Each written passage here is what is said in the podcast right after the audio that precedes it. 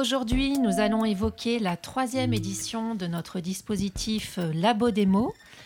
Nous allons explorer cette programmation en présence de trois invités. Yann Chevalier, qui est commissaire du projet et directeur du confort moderne à Poitiers, ainsi que Colin Roustan et Sophia Amdouche, qui sont élèves à l'école bruxelloise Lergue.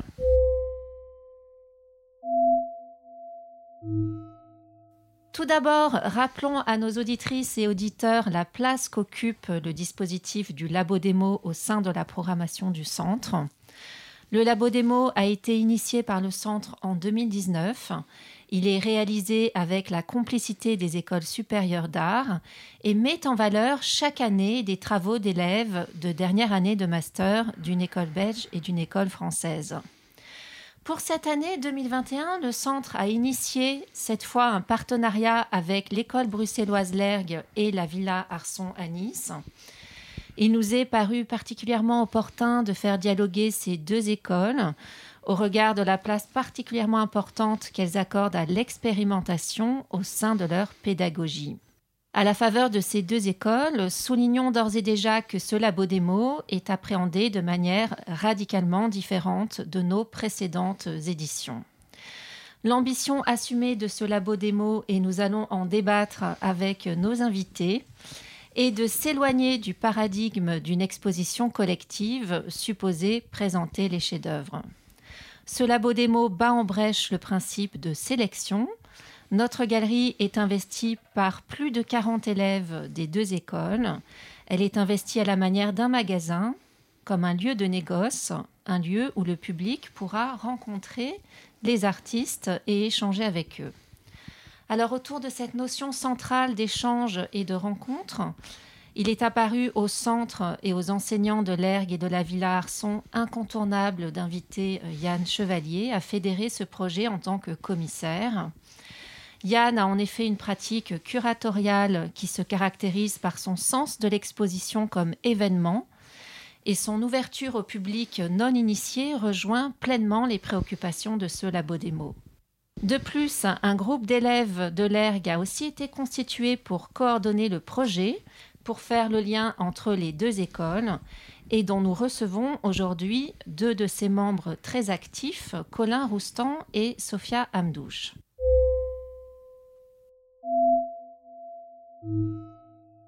Alors Colin et Sophia, je m'adresse à vous en premier. Vous avez euh, dès le départ été associés à la réflexion sur l'élaboration du concept de ce labo démo. Tout d'abord, Colin, pourriez-vous expliquer comment a émergé dans les rencontres entre les deux écoles ce refus d'une approche sélective et élitiste des projets? Alors au sein de l'ERG déjà, c'est quelque chose euh, sur lequel on travaille, notamment avec Laurence Rassel depuis euh, énormément d'années. Et euh, du coup, les groupes de travail qui se sont constitués ont amené cette réflexion de dire on est déjà dans un monde de l'art hyper compétitif. Est-ce que on continue dans les représentations des travaux d'étudiants à montrer ce type de compétition, à travailler sur des jurys, à travailler sur des chefs-d'œuvre? Et alors, on a engagé le dialogue avec Yann, avec la Villa Arson, en disant est-ce qu'on vraiment reste là-dessus ou est-ce qu'on proposerait pas un autre appel à projet plus ouvert? Euh, Donc il y a eu des ajustements qui ont été faits, notamment bah, Yann a proposé pas mal de choses, la Villa Arson aussi, il y a eu des, petites questions qui se sont posées par rapport à la contre-proposition et finalement on est arrivé sur cet appel à projet qui a euh, rassemblé un peu toutes les propositions qu'on a aujourd'hui. L'air, dans son approche pédagogique, vous le soulignez, est particulièrement soucieuse de collégialité, d'horizontalité. La Villa Arson place l'expérience au cœur de son, approche. Yann, en tant que commissaire, vous mesurez pleinement le rôle didactique de ces deux écoles. Selon vous, est-ce que ce serait cette ouverture pédagogique portée par ces deux écoles qui aurait conduit à cet appel à contribution euh, largement ouvert? Euh, certainement, enfin, c'est ces deux écoles effectivement qui mettent l'expérimentation au cœur de leur pratique, mais je crois qu'il y a aussi quelque chose de, générationnel et qui parle de, l'époque dans, la, dans, laquelle on est, où effectivement on questionne un peu le, on va dire le, monde libéral dans sa, dans, sa globalité. Et je pense que les écoles d'art sont au, cœur, de, ces problématiques. et puis après, pour ma part, c'était important, effectivement, tu parlais de, compétitivité. moi, je parlerais d'autorité, c'est-à-dire que même si les écoles sont dans des pratiques, essayent de favoriser des pratiques horizontales, des pratiques sans compétition, on reste quand même, ça reste une forme d'autorité, d'institution forte. Euh, donc dans le projet, on avait déjà deux écoles le centre Wallonie-Bruxelles, qui, est une autre forme, euh, une autre forme d'institution également. Donc très vite, quand j'ai entendu qu'ils mettaient en place cette, euh, ce refus de sélection et qu'ils prenaient à cœur de coordonner le, projet, ça m'a paru tout à fait intéressant de surtout prendre du recul, de les laisser faire, parce que mhm. je pense que ce qui est important avant tout aujourd'hui, pour des jeunes, pour des jeunes, pour des étudiants en art en plus, c'est effectivement de se prendre en main et de décider eux-mêmes de leur, de leur destinée. Donc il y avait ce, souci de favoriser euh, à la fois liberté et autonomie. Et puis il y a cette idée d'investir la galerie comme un magasin. Alors euh, Sophia, comment est née l'idée d'investir la galerie comme une boutique, mais de l'appréhender aussi comme un espace euh, évolutif? Alors, euh, on a eu cette idée parce que déjà, il y avait, avec le contexte de la crise sanitaire, au moment où le projet nous a été présenté, une impossibilité d'ouvrir les centres d'art et donc d'ouvrir une exposition. Et donc, par contre, la possibilité de faire commerce parce que les galeries et magasins restaient ouverts. Donc, c'est aussi une, une, idée de David Evrard qui nous a fait travailler sur le mot commerce.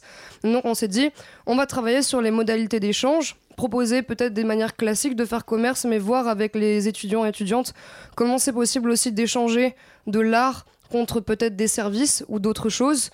Donc euh, l'idée était liée à ce contexte de, de crise sanitaire et l'idée d'évolutif, c'est notamment en lisant le, euh, le, programme, comment dire, euh, l'appel à projet mhm. de la saison fractale, qu'on avait vu qu'il y avait une idée comme ça, d'un espace qui faisait événement, qui évoluait et qui n'était pas figé.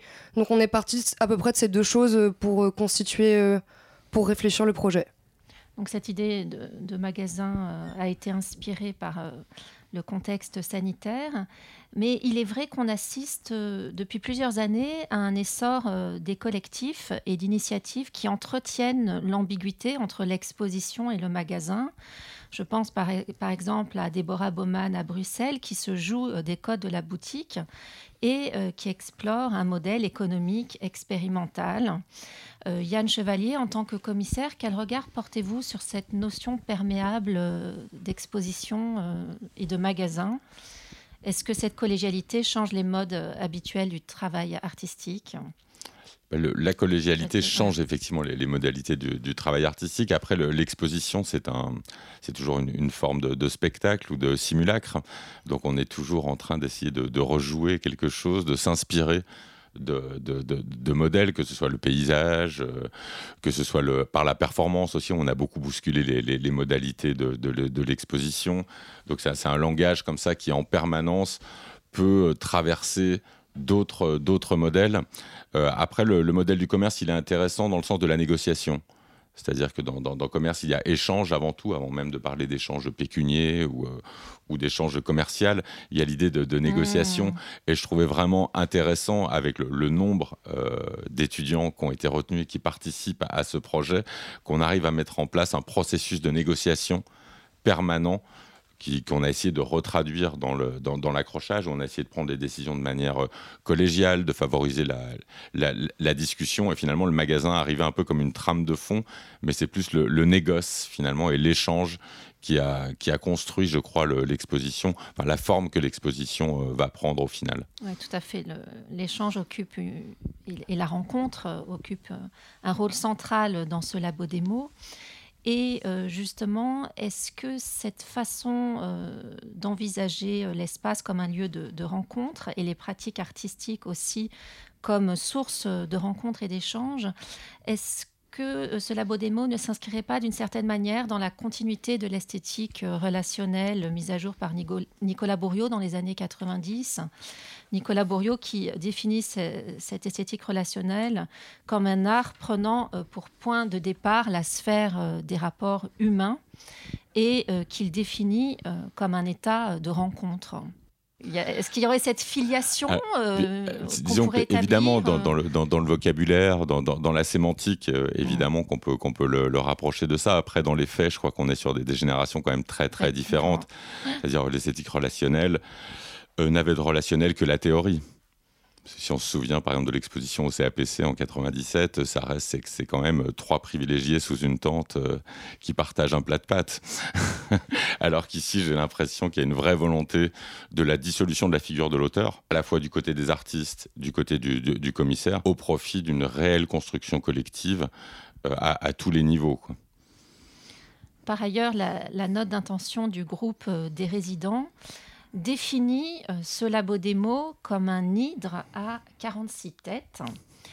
Euh, c'est une manière de souligner euh, la grande hétérogénéité des propositions artistiques.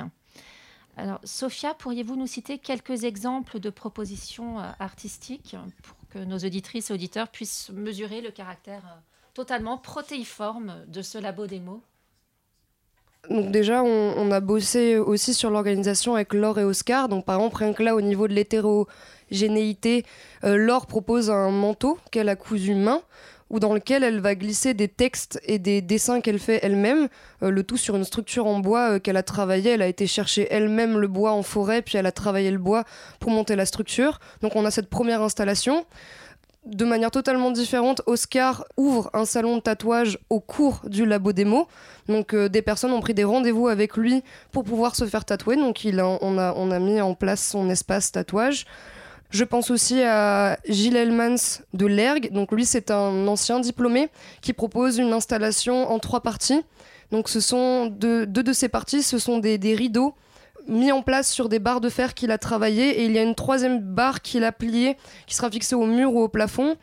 Pour la Villa Arson, on a par exemple une performance sonore proposée par Maël Chabria et Marion Courtois Trichnart. Et, et elle, elle, propose une, une performance sonore qui lit le bruit et la voix. C'est-à-dire qu'elles ont travaillé euh, en studio son sur des, euh, enregistrements de fluides, de tout type de fluides, euh, avec des pamplemousses, du ketchup et plein de choses. Et elle, cela, elle lit la, voix de, de Maëlle, donc il fera en partie une improvisation sonore. Parmi les propositions que, vous évoquez, euh, vous évoquez celle d'Oscar Mathieu avec son salon de tatouage. Donc on est dans une proposition euh, participative. Euh, voilà, j'ai relevé que dans ce labo démo, il y a un certain nombre de propositions participatives euh, Colin, quelle part ces projets participatifs euh, occupent-ils au, sein euh, de ces propositions? Est-ce une part importante des projets? Pourriez-vous nous évoquer voilà, davantage ces, projets participatifs? Alors oui, il y avait vraiment une volonté quand on a pensé le projet, donc avec tous les étudiants impliqués, je pense notamment donc à Laure Champeau et Oscar Mathieu, parce qu'ils faisaient vraiment partie de ce groupe au début. Euh, avec Sophia aussi, hein, mais qui, Laure et Oscar sont pas là. Euh, et Yann aussi, de coordonner du coup et de faire un appel à projet qui soit séparé entre plusieurs groupes de propositions. On avait donc des propositions performantielles qui pouvaient être activées, qui là du coup allaient créer un dialogue, qui allait faire vivre le lieu.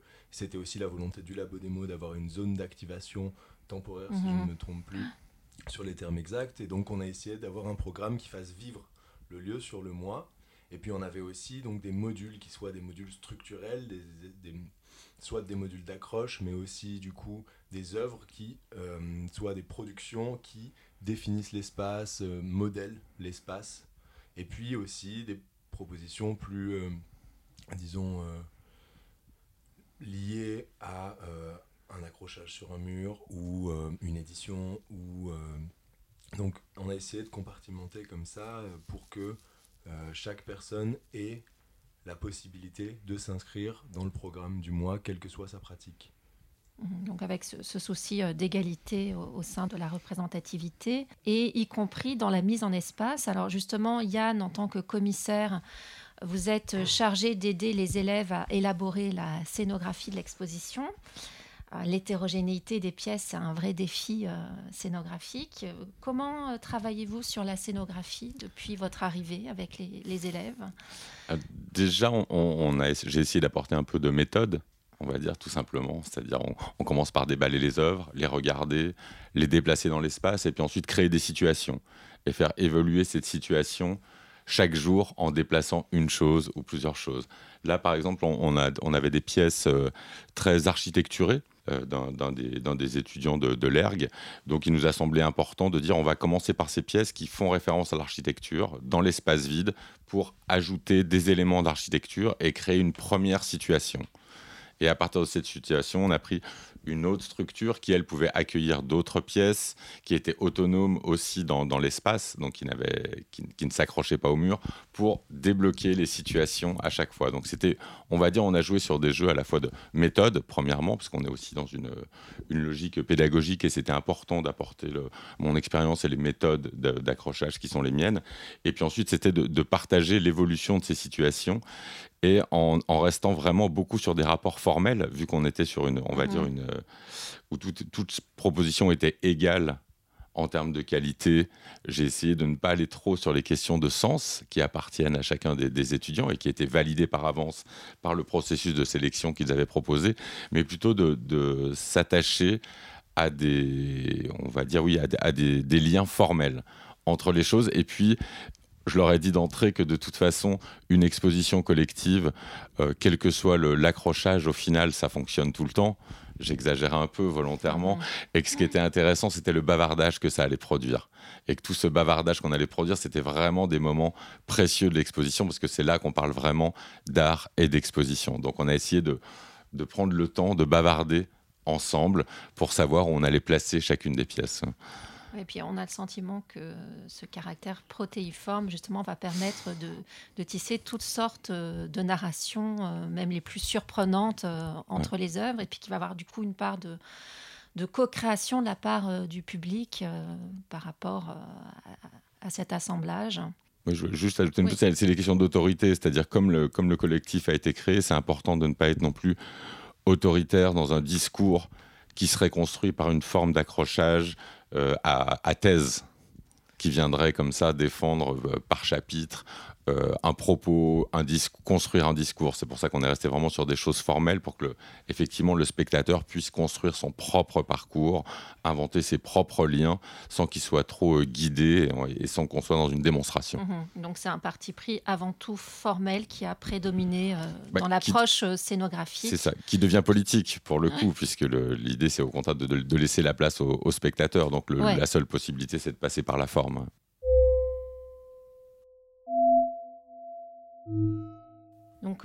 On l'aura bien compris, donc des œuvres réalisées individuellement par les élèves seront euh, présentées, mais il y a aussi beaucoup d'élèves qui travaillent euh, collégialement. Alors, pourquoi, Sophia, dans ce labo démo, il y a-t-il cette envie si forte de, faire ensemble et de faire fi de la, notion d'œuvre originale, individuelle? Je pense que c'est peut-être lié par exemple, moi je suis à l'ERG, je ne sais pas trop comment ils vivent dans la ville Arson, mais à l'ERG, on a beaucoup on travaille beaucoup collégialement, assez facilement. Il y a mhm. beaucoup de personnes ont cette envie de faire naître des projets et de bosser avec plusieurs personnes. Donc moi, ça fait trois ans que je travaille comme ça et ça m'apporte énormément parce que ça, je me nourris, euh, on se nourrit euh, les uns et les autres, les unes et les autres. Et donc, euh, je pense que nous, à l'ERG, on est arrivé avec cette envie-là. Puis on nous a présenté le projet comme on réunit deux écoles. Alors ça faisait pas sens de se dire on va arriver avec nos gros égaux individuels et on va ramener que des œuvres perso. On s'est dit non, on va rencontrer notre école, on va bosser avec eux. Donc on va essayer d'inviter le maximum d'étudiants et étudiantes, de s'organiser ensemble. Mhm. Pour qu'on pour qu'on ait du plaisir en fait aussi, pour qu'on s'amuse à créer et que tout le monde soit fier de cet espace qu'on a créé, de cette expo. Donc ça nous est venu hyper naturellement, cette envie de travailler ensemble. L'envie vient autant des élèves que euh, le, l'école elle-même euh, voilà que nos professeurs vers la collégialité et vous encourage euh, à travailler collectivement. Exactement ouais. Euh, Colin, justement, on a évoqué les projets participatifs, mais est-ce que vous pourriez nous évoquer quelques projets collégiaux qui vont être mis en œuvre? Je pense par exemple à l'activation qui va être proposée par le groupe de six élèves de la Villa Arson. Là, on a un bel exemple euh, de collégialité qui va être mis en œuvre euh, lors du vernissage. Est-ce que vous pourriez nous en dire un petit peu plus euh, sur cette activation? Alors oui, effectivement, il y a un groupe, donc, enfin il y a plusieurs collectif de la Villa Arson. on a un groupe donc, qui a postulé en tant que groupe, mais avec des propositions individuelles qui vont dialoguer les unes avec les autres. Là, je pense notamment à Lucien et puis à tous les autres. On a aussi Pierre Jo qui arrive en collectif, mais du coup là plus loin dans le mois. Mhm. Si je ne me trompe pas, je crois que c'est les 7, 8, 9 juin. Oui, oui. c'est bien. Donc euh, là, c'est un journal donc qui va vraiment travailler, produire un bulletin au jour le jour. Euh, on a euh, du, de l'autre côté, du côté de l'ERG, TV, donc qui va être là un petit studio télé qui va venir pour le finissage. Et il y avait vraiment cette volonté de travailler sur des propositions qui rassemblent, comme le disait Sophia, parce que ça se nourrit mutuellement, parce que ça permet un dialogue. Et on a aussi encouragé donc bah, les personnes à candidater de cette manière. Euh, sur, euh, il y a un gros module à l'entrée, mm. euh, un gros, une belle peinture qui est du coup une peinture sur une structure qui tient un rideau qui est magnifique. Et donc là, on a donc Benjamin Hune qui a travaillé avec Marie Bénet et sur la création d'un ensemble de structures, de pièces. Et c'était vraiment une des dynamiques qui a mené le projet. Dernière question sur cette notion de collégialité fortement portée par ce labo démo. Yann, à vos yeux, le, choix de créer de manière collective, est-ce que c'est une tendance euh, forte que l'on observe actuellement dans la jeune génération de plasticiennes ou de plasticiens? Ou, bien les individualités prédominent-elles encore euh, qu'est-ce que ça représente voilà, par rapport je, à... Je crois qu'il y a un double mouvement. Il y a, il y a, une, il y a une, volonté de, de, travailler ensemble, mais il y a aussi une qui s'inscrit dans un second mouvement qui est une volonté, ou en tout cas qui est une méfiance euh, très très forte de, de l'institution, ou un désarroi par rapport à, à, ce que peut proposer le cadre institutionnel. Donc pour pouvoir avoir des, des, propositions qui s'émancipent de, de, ce cadre industriel, il faut faire, il faut faire groupe, puisque seul, vous ne pouvez pas. Donc j'ai l'impression que c'est un double mouvement, c'est une méfiance des institutions, une envie de créer seul, une envie de, de, sortir des cadres proposés. Et pour sortir des cadres proposés, il faut s'organiser. Et pour s'organiser, il faut, faut créer du, du, collectif, du, du commun le, groupe devient une solution pour s'imposer euh, face à, l'institution. Je crois qu'il n'y a pas une question de euh, s'imposer, parce que je crois qu'il n'y a plus la guerre, comme on a pu le voir en temps. C'est juste peut-être plus un, désarroi, une méfiance et une volonté de faire ailleurs et de faire différemment, mais sans forcément être en lutte simplement une envie d'aller ailleurs. Il y, a, aussi, euh, il y a aussi une déception en fait par rapport à beaucoup d'institutions qui sont complètement déconnectées des jeunes générations. Au COEB, on a été super bien accueillis, tout le monde comprend et on travaille hyper bien dans des conditions magnifiques, mais il y a beaucoup d'institutions où les, curateurs, les directeurs artistiques sont complètement déconnectés. Je pense à certaines fondations à, Bruxelles qui sont là euh, pour, pour des questions euh, qui me semblent tout autres que l'art. Et du coup, euh, face à ça, effectivement, on s'organise en collectif parce que ça nous permet une certaine indépendance. Pas de travailler seul, mais de mmh. travailler à plusieurs de manière indépendante et donc de faire nous-mêmes nos choix. Ce qui est, il me semble, assez important aujourd'hui.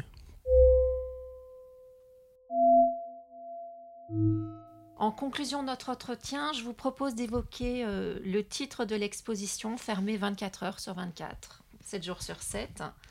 Euh, Sophia, comment ce titre a-t-il été choisi? Il y a eu des rebondissements pour ce labo démo liés à la crise sanitaire. Donc, par exemple, le fait qu'il a été reporté. Et au moment en fait où on a choisi le titre, euh, on pensait, on ne savait pas qu'on allait pouvoir ouvrir au public. Donc, il fallait choisir un titre. Et on a réfléchi, euh, je crois que c'est Colin qui a eu l'idée notamment de ce titre, on a aussi réfléchi avec le graphiste euh, Raphaël Mo. Et du coup, euh, y a ce, on avait cette idée de base, on aimait bien l'idée des... On avait un truc avec les night shops à Bruxelles qui font des open, close, mhm. avec les horaires. Et on s'est dit, ah, et tiens, et si on utilisait ça? Et puis comme on savait même pas si l'expo allait pouvoir avoir lieu, on s'est dit, ok, bah on va choisir un titre qui dit l'expo est fermée, mais on l'a fait quand même. C'est pour ça le fermé... 24-24, 7-7. Donc là, on inaugure la, réouverture euh, des lieux culturels. Yann, que vous inspire le, titre de l'exposition euh, à l'heure de, cette réouverture? C'était à la fois une très bonne surprise que ce titre, euh, que ce titre émerge comme ça. Je trouve qu'il fait... C'est un, beau clin d'œil, puisqu'effectivement, il y a une espèce de course à la réouverture, comme si rien ne s'était passé. Un peu, on repart, on court après les expositions, on court après les vernissages, on court comme ça après je, ne, sais quoi. Et finalement, de, je trouve que c'est un, clin d'œil un peu assez drôle. Quoi. Et puis après, juste, moi, je voulais souligner aussi, c'est par rapport au, CWB, euh, saluer la, qualité d'accueil et d'organisation qu'on a eu, parce que là c'est vraiment ouvert pour le coup, 7 euh, jours sur 7, et on a eu vraiment une, interlocution de, qualité en permanence qui a beaucoup facilité euh, le fait qu'on réussisse à, faire ce projet.